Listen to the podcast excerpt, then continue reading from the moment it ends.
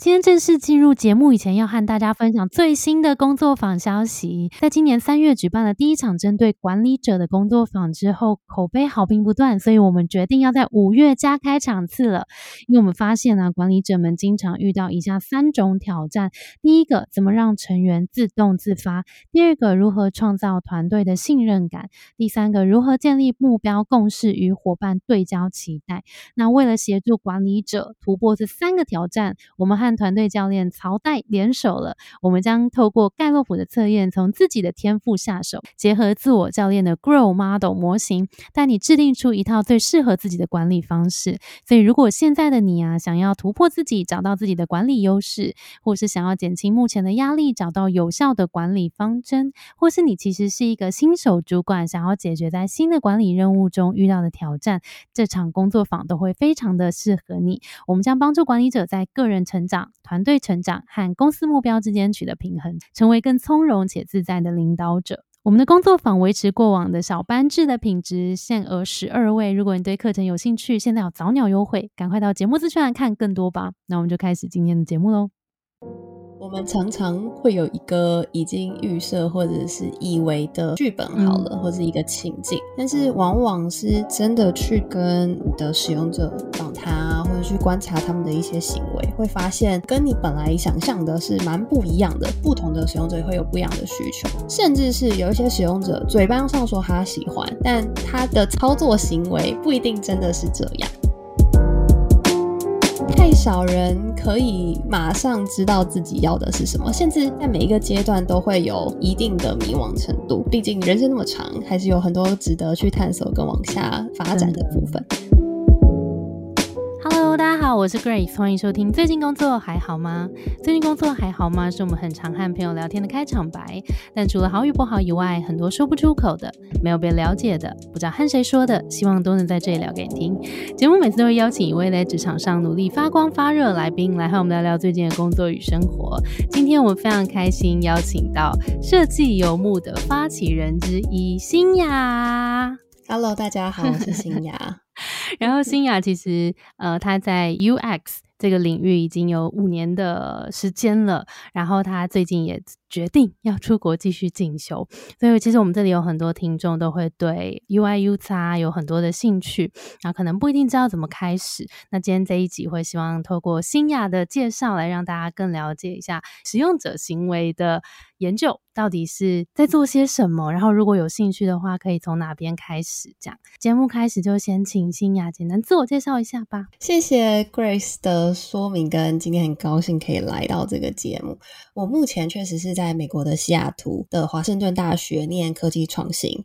呃，往前的话，大学背景是心理系，毕业之后有。到过像阿里巴巴，后来回台湾有一些阿里巴巴是做设计的互动实习的工作。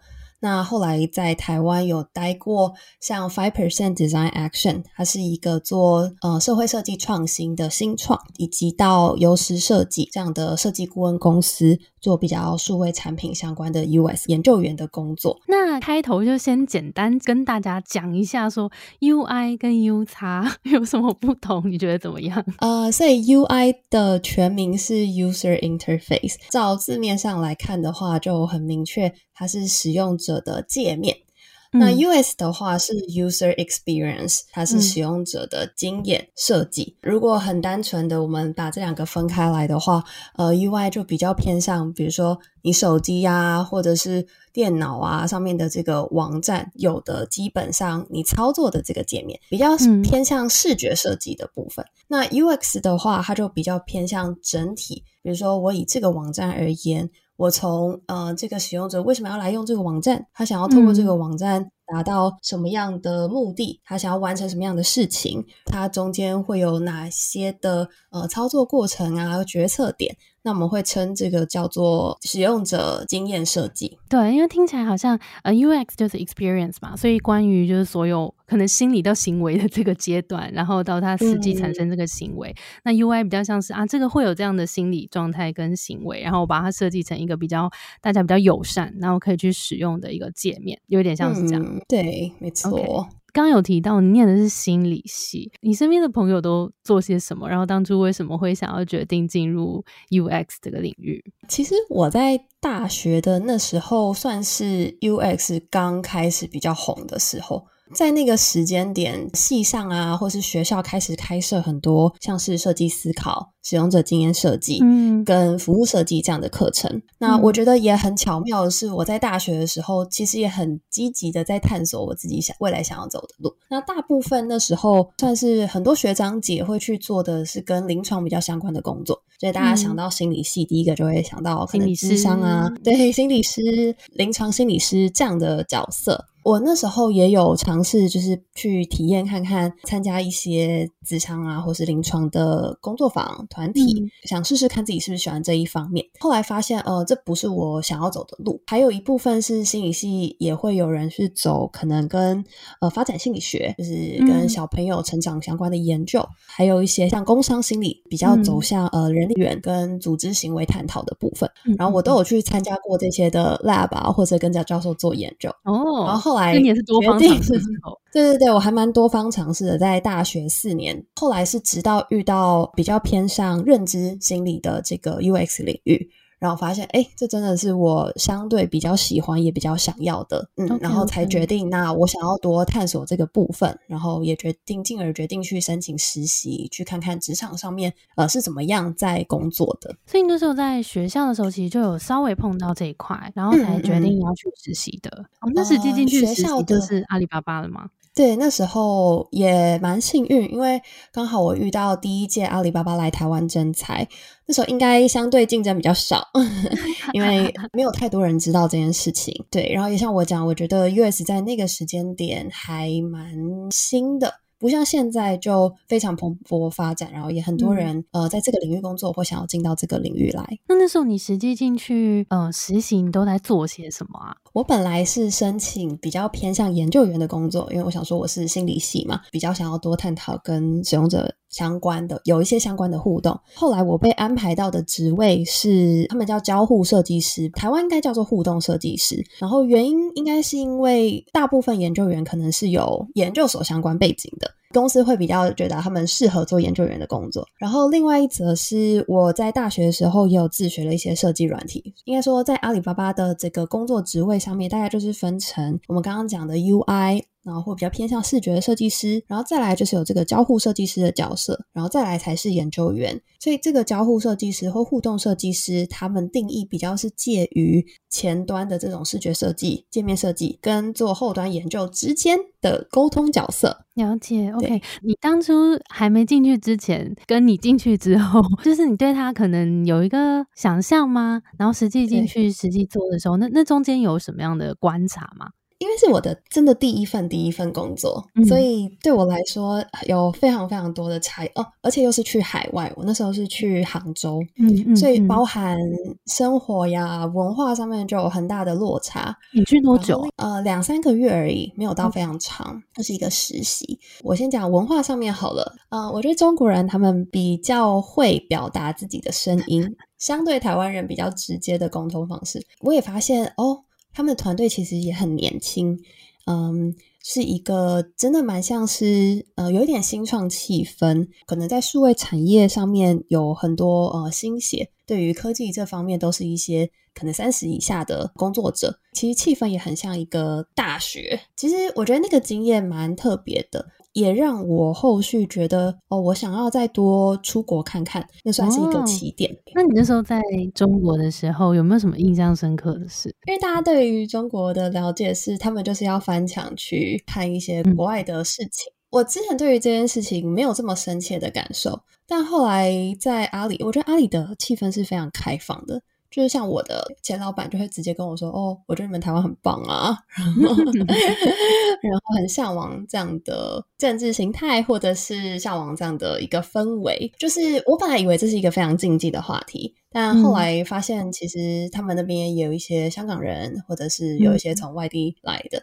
那工作上呢？毕竟是你算是第一次工作，然后就去到一个陌生的环境。嗯，我觉得我蛮感谢我老板的，就是对于一个大学生来说，那时候大三的暑假，对于职场上，就算课程当中有学了一些相关的概念，但职场工作是差异非常大的。我觉得这个产业啊，还没有很完整。那时候的话是比较少有这么有架构的资讯可以去取得，所以很多时候就是找书。或是找一些国内外网络上的文章去看，真的实际工作者他们是怎么样在操作一些呃研究方法。其实很多时候都是要自己主动去找资源，跟透过这些资讯交流的方式去取得最新的知识。然后他也同时也是一直在做演变的。我觉得这是很大的收获。然后也是后来发现这件事情很重要。这一块东西其实真的相较新，所以可能很多东西没有一个既有的框架，或是一定要怎么。做？对这个领域确实没有所谓的绝对方法，很多时候会是经验法则上面呃操作出来的结果。看其他人的做法，跟与其他人讨论，我觉得还蛮重要的。对，因为我就觉得其实像，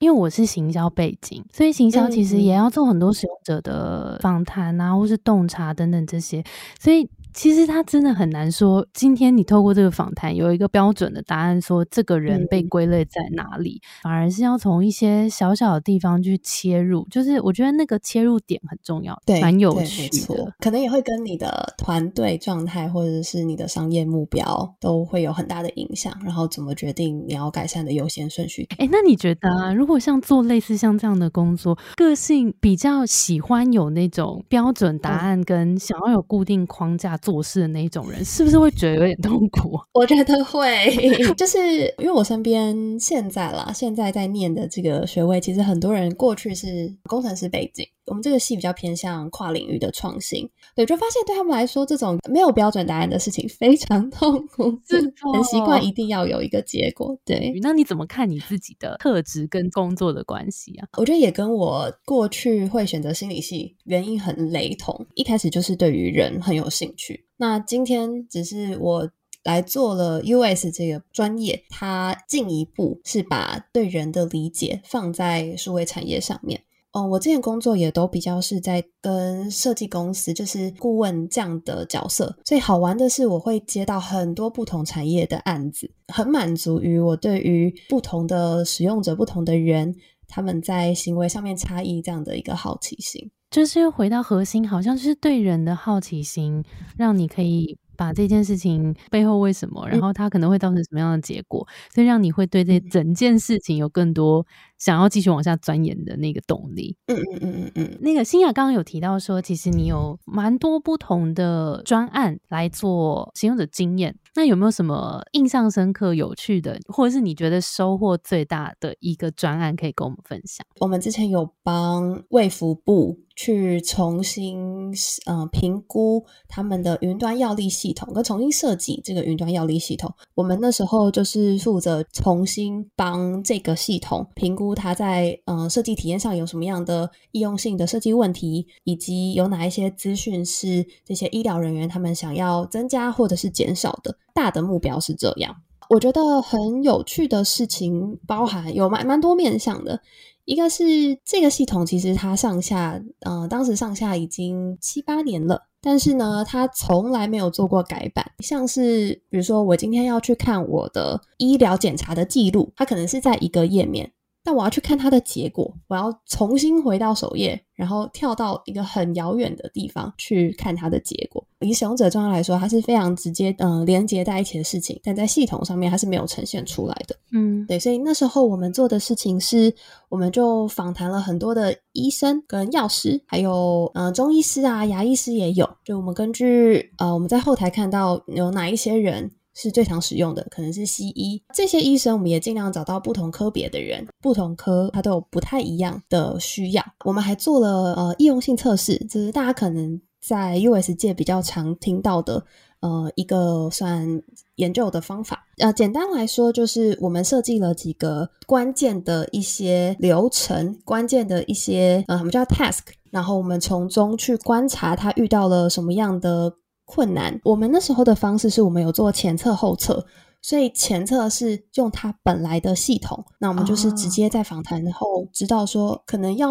找到。病人的药力这件事情是一个很重要的一个路径流程，他们常会使用的。那我们就把这个设计当做是一个 task，让他们去测。后测的部分才是我们重新设计的界面，然后再做一次的测试，你就可以去看它呃前后比对分数有没有进步，中间要怎么样做改善，就会有一些洞察，使用者上面的洞察。所以这整个专案 run 多久啊？应该 run 了四五。个月，从前面的研究到后面的设计成果出来，所以这算是一个比较完整的专案吗？就是听起来是从前面的访谈开始，就是可能先了解大家对于这个呃产品或是服务它怎么使用，然后可能遇到哪些问题，然后可能再去拆解说啊，那在这个地方就是重要，而且可能现在还没有好好被解决的，所以我们来从这个任务来下手。那之后就是会做前测跟后测，做完之后再来比较说，那后面这个新新的方案出来之后，是不是真的有对应之前的有更进步？类似像这样，没错，所以它是相对比较长跟呃完整的方案，听起来很有趣啊！你刚刚为什么会第一个想到要分享这个？一则是跟大家比较贴近啦，就是因为台湾的健保那么方便。我最大的学习是，我觉得这个领域对我一开始来说其实蛮困难的，甚至连不同专科医师之间都不太清楚彼此专科的专业是什么，所以会有很多医疗的专业术语，或者是我们一开始要去设计这个易用性测试的任务的时候，会遇到蛮多的障碍，是因为很难真的完全知道对医生来说，他们到底重视的是什么事情，然后到底什么样的流程、什么样的功能对他们来说是最能够帮助他们快速做一些医疗。决策的好酷哦！所以其实透过 U 叉的眼睛，也看到好多各行各业可能会有的状况，也更了解其他世界的运作。那你有没有解决过那种什么有趣的 surprise 的案例？你说很特别，嗯，对我讲一个有趣，这不是我自己做过的，嗯，就是但是是我。前阵子回公司的时候，有听到他们呃有在接洽的案子，它比较是八大产业。那他们的需求是有，他们有所谓的车夫这样的角色，就是会在小业务啦，他们需要地方啊，业务啦，业务 业务啦，对，很有所谓。那时候公司接到的需求就是，他们也会需要。类似呃 Uber 的驾驶平台，比较不一样的是，比如说我找一些下线啊，或者是 收款啊，里面也会有一些像是讯息的功能。所以其实真的，使用者行为设计就是可以 everywhere 哎。对啊，没错。那新雅，你过去在这段时间就工作这段时间里面，你有任何时候觉得有迷惘的时候吗？还是蛮多的。一个是。一开始到底第一份工作要找什么样的工作？那另外一则是，我觉得当时会觉得我要这么快就投入到在这个产业已经发展很久的大公司、相对成熟的团队吗？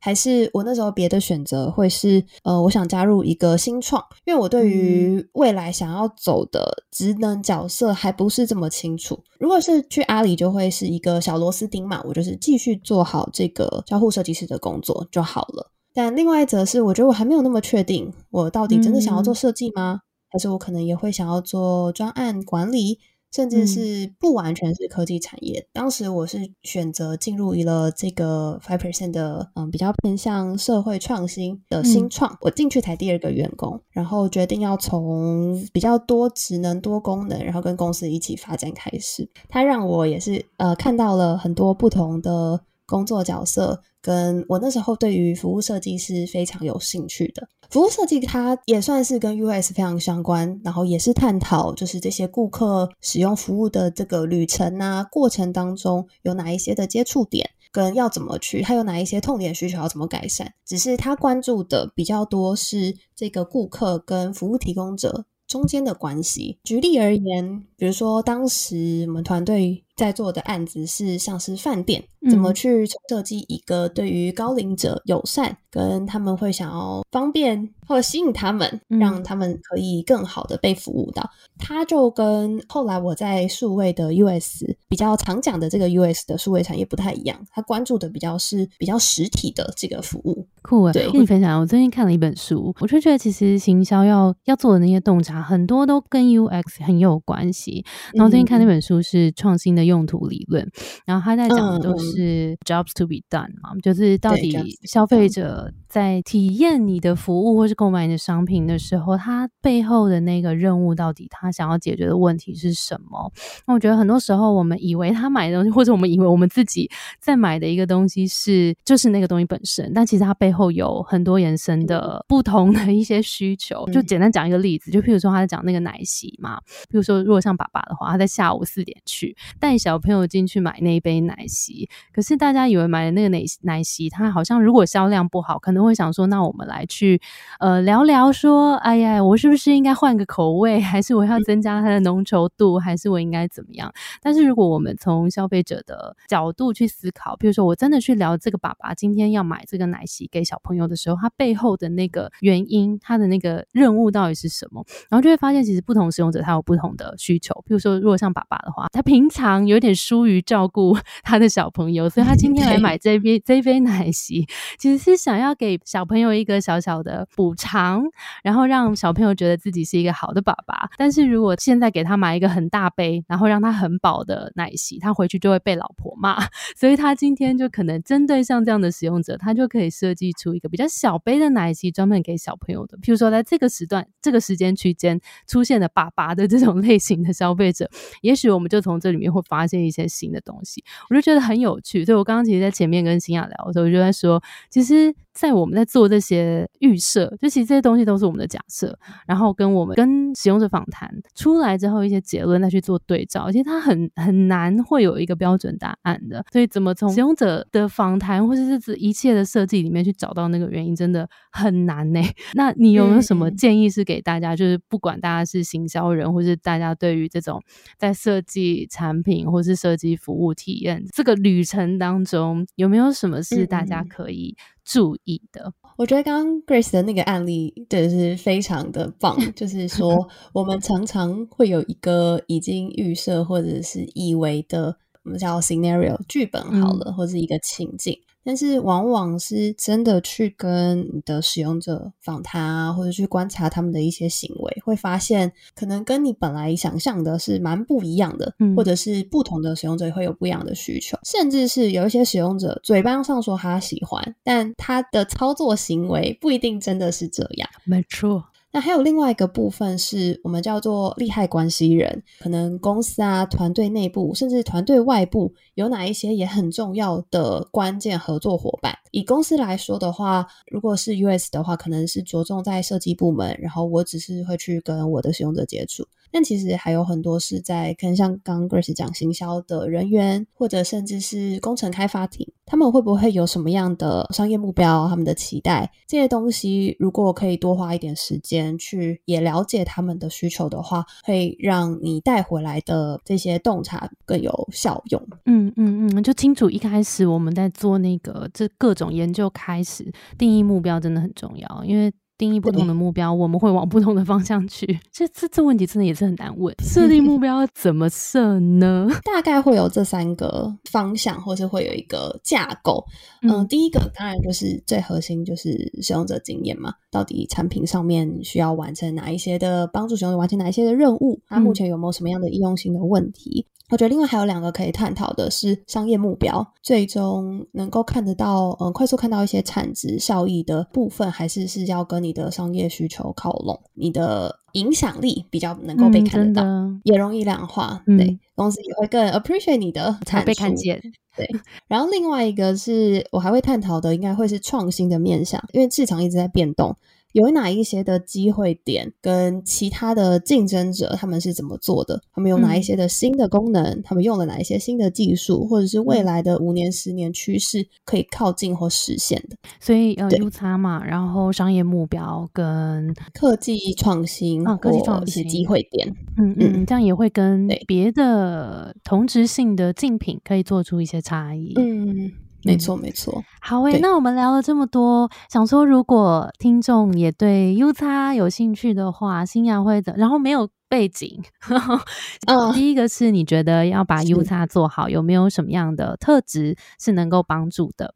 然后第二个是，如果是想要呃往这个方向迈进，但是是跨领域，过去没有这个背景，会建议怎么开始？我觉得，呃，U 叉的角色其实包含比较偏设计，比较偏比较偏研究。当然还有很多相关的人员，像是行销也是，或是 PM 的这种产品经理也算。那特质的部分，我觉得我们很需要大量的沟通，对，感觉因为它就不是一个说一是一说二是二的解决方案，所以它有很多的过程，包含是跟你的使用者沟通、你的利害关系人沟通、你的团队沟通。我觉得这个是蛮需要一些耐心，跟要能够理解 对方在讲什么。然后在沟通上面才能够更有帮助，跟 彼此的交流上面才有效益的。那我觉得这件事情是可以被预见的。如果想要在这个产业上面往下走，嗯，沟通能力。然后其实刚刚新雅最前面有讲对人的好奇心，当你对人有好奇的时候，你才有办法 继续往下升掘。这样。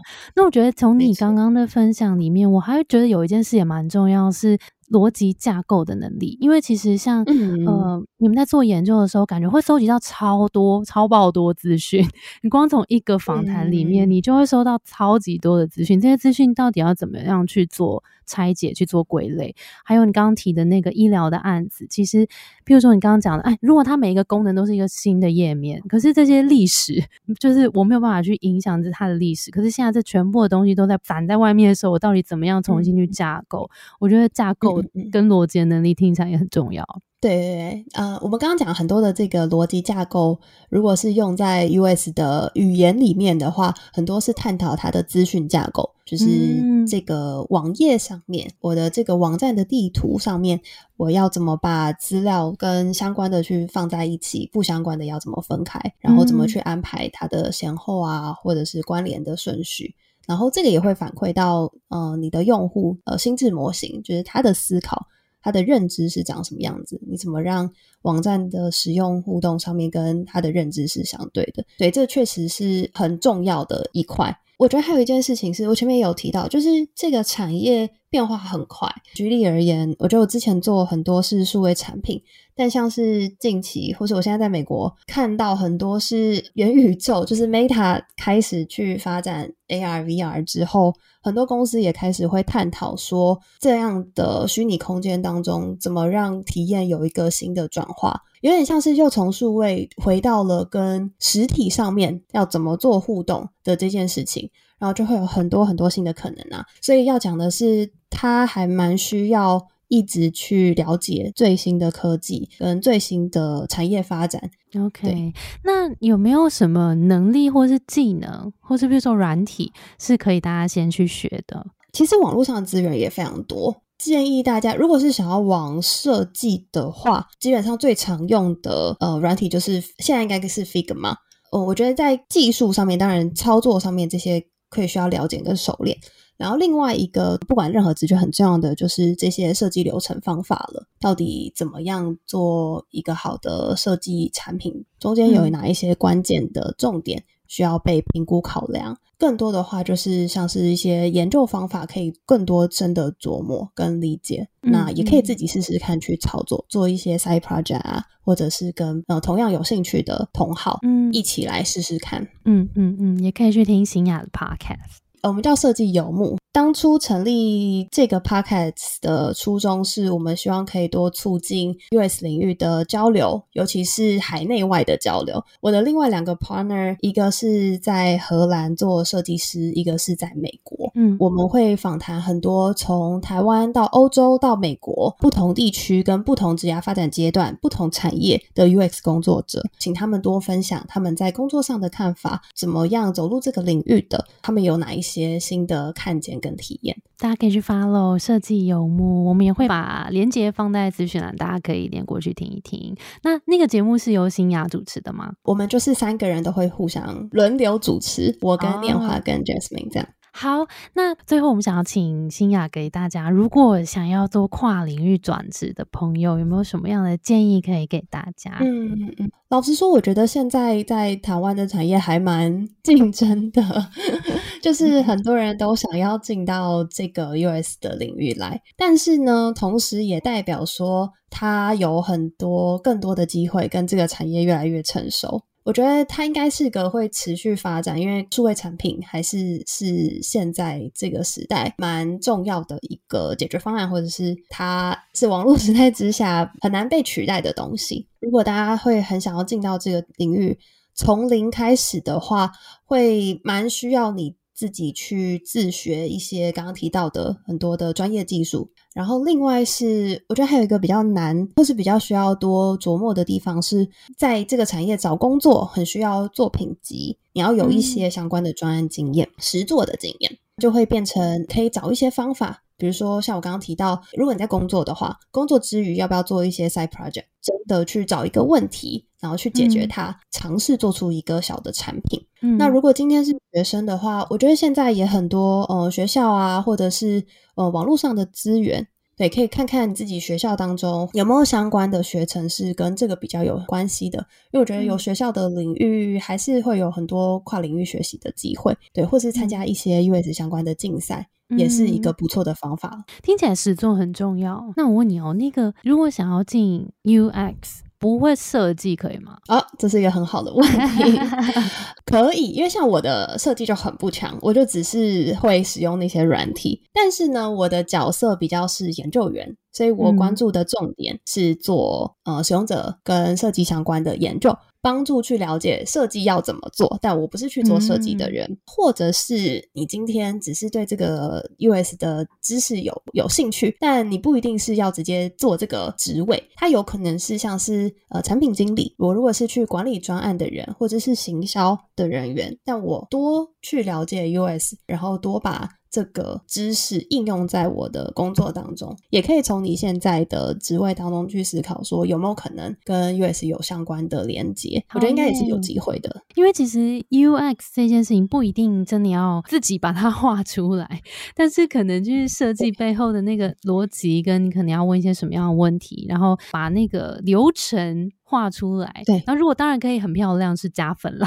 反而是那个背后的架构跟流程比较重要。对，是很需要被重视的地方。OK，OK。那新雅最近决定要重回学校的怀抱了。你现在回头看现在的你跟那时候刚出社会的小菜鸟，你自己有觉得有什么样子的转变吗？最大的差应该是对自己会相对有自信很多，因为对于呃在职场上工作过几年之后，比较有一个自己领域的专业。然后我觉得另外一个方面也很多的冲击跟挑战。因为同样是要到美国的环境，然后包含是语言上面呐、文化交流上面呐，也都有很多新的收获。我自己会觉得有工作几年，嗯，在进修蛮好的，会比较知道说有哪一些东西是我真的想要学习的，那个动机性也会蛮强的。是我真的希望能够在重新回到学校当中，可以看到我原本不知道的事情，然后会接受更多的刺激。对，所以我觉得是一个蛮值得的。决定。那你现在看你过去，你说第一份工作的时候是相较比较迷惘的时候嘛？你会想要对那个时候的自己说些什么吗？或者是对同样在迷惘的大家说些什么？我觉得那个是一个蛮必经的路程，就是太少人可以马上知道自己要的是什么，甚至就是在每一个阶段都会有一定的迷惘程度。鼓励大家是可以接受这样的状态。然后可以多去尝试，可以去了解什么样的东西是真的会比较有兴趣的，或是你做起来会比较开心的。对我觉得不差那个几年吗？去 做一些工作上的转换啊，或者是去参加更多的专案或机会。嗯，其实我自己，比如说我申请研究所也申请了三年吧，哦，就是中间还又加入一个新的公司，又工作了两年多，然后才又出去。所以，就是我自己身上，比如说我申请很多 奖学金，申请出国，呃，找工作也都是有花了很多年去尝试，然后才最后转换到像现在是比较偏向 US 的数位产品跟现在的学校。那就勇敢去试试看。嗯，很棒哎，就是有什么样的想法，与其坐在那里觉得烦恼，不如我们也许选一个来试试看，然后也许从那个那一件事情里面，可能会发现，哎，某件事情好像哎蛮吸引你的，然后再往那个方向去，也许你会发现，哎，有有一些不一样的机会。非常感谢新雅，太好了，感谢。那我们今天的节目就到这边了。我们的节目是最近工作还好吗？希望陪你一起把每天过得更好。如果你在职涯上有遇到任何的烦恼，欢迎到节目资讯栏看更多的服务。谢谢你的收听，我是 Between Ghosts 的 Grace。我们相信职场不是一个人的战斗，一群人一起前进，绝对比一个人走得更踏实安心。我们会陪着你一起把职涯走得更顺利。如果你也喜欢我们的话，欢迎订阅我们的 Apple Podcast，分享给身边的朋友或留言给我们，也可以到节目资讯栏追踪我们的 IG 和社团。那我们就下周见喽，拜拜。